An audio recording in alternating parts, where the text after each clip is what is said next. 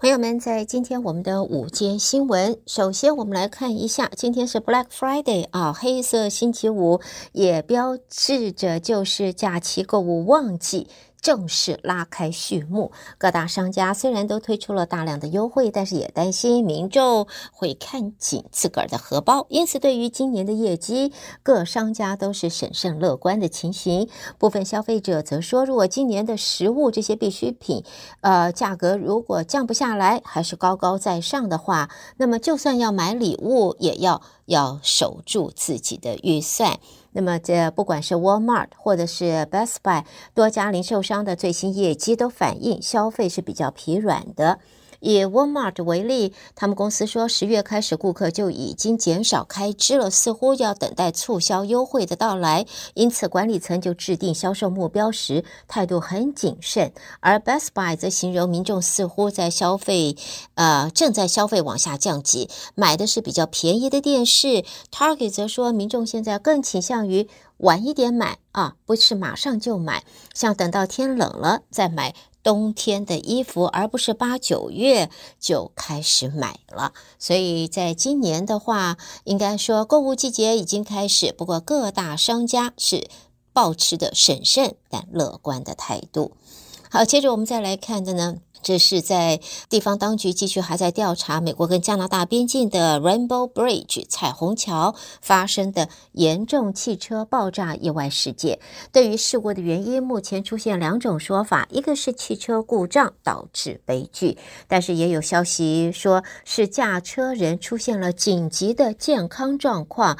导致车辆高速撞毁。而在这起案中，两名死者相信是来自纽约州的一对商人夫妇。官方目前还没有透露他们两个人的姓名，所以现在当地的地方的这个调查单位已经接手来调查这起汽车爆炸的事件了。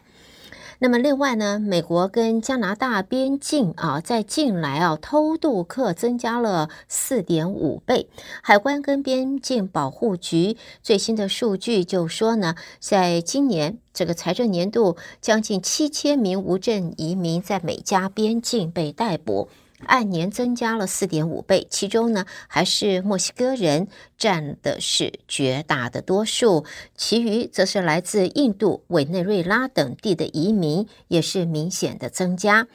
美加边界绵延五千英里，有一百一十五个入境的口岸，包括了纽约州、佛蒙特州、New Hampshire 州等等。无证啊，无证移民的情况不像美墨边界那般严重，但是不断恶化的趋势仍然在现在，提醒人们要多多的注意。好，接着我们再来看美国的政坛方面，在现在这个是媒体报道啊，这个月宣布退休的十二名众议员当中，共和党和民主党人各占一半。最新求去的是六十九岁共和党籍的议员 Bill Johnson，他是在二十一号表示，明年初这个任满后就离开政坛，回家乡 Ohio 担任杨斯敦州立大学的校长了。民主党方面已经连任六届的议员 c u d y 也在早前放弃连任。他说，过去几年众院是一片混乱，是他从政生涯中最困难、沮丧的时期。在众院官方数据显示，到目前已经有三十六名议员表明明年不回归了。具体原因还包括了辞职、退休或离世，但是也有人是为了竞逐参议员或其他公职而卸任。也不排除在这一届国会结束前，还会有更多的议员来个另谋打算。所以众院现在涌现的是议员的退休潮。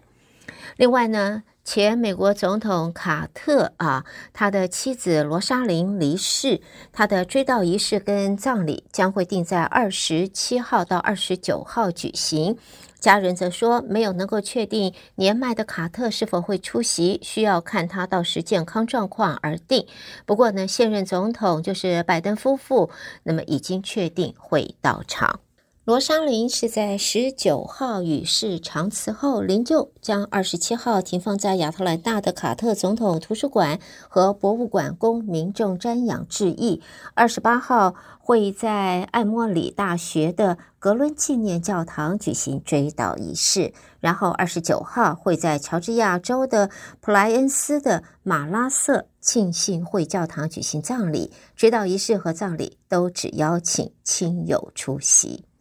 另外呢，我们在这里看到啊，这个研究智库表示，今年是美国电动车年销量首度突破一百万辆，估计会在一百三十万到一百四十万之间，约占市场的百分之九。虽然在今年美国的电动车销量创下新高，但是它市场的普及率也会增到百分之九。可是相比中国、德国和挪威，这个美国的电动车的市占率还是不够。在这三个国家的政府都已经定下了咄咄逼人的零碳排放目标，呃目标，并且以减税、补助等不同因诱因鼓励消费者购买电动车，所以也使得呃大众更容易负担费用。而美国电动车销量增加，主要还是因为车价下呃下调。特斯拉今年数度宣布降价，其他车厂也是跟随，汽车制造商和经销商也都提出更很多的优惠。而拜登政府也实践了降低通货膨胀法案后，要向购买全新或二手电动车的民众提供税务减免。车主车主的话是可以节省三千七百五到七千五百元。让消费者高兴的是，电动车电池的价格也逐渐下降了。原因也是因为它的关键材料锂的价格变动，使得最终产品能够有更多的降价空间。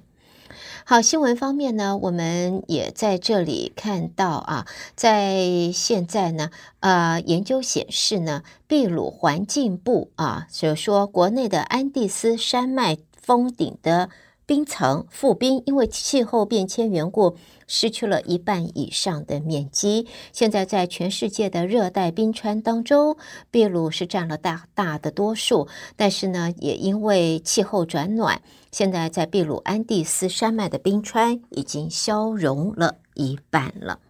好的，朋友们，带给大家这是在今天我们的午间新闻。午间新闻由胡美健为朋友们编辑播报，也谢谢大家的收听。我们在这儿短暂休息一会儿，欢迎听众朋友继续收听下边的节目。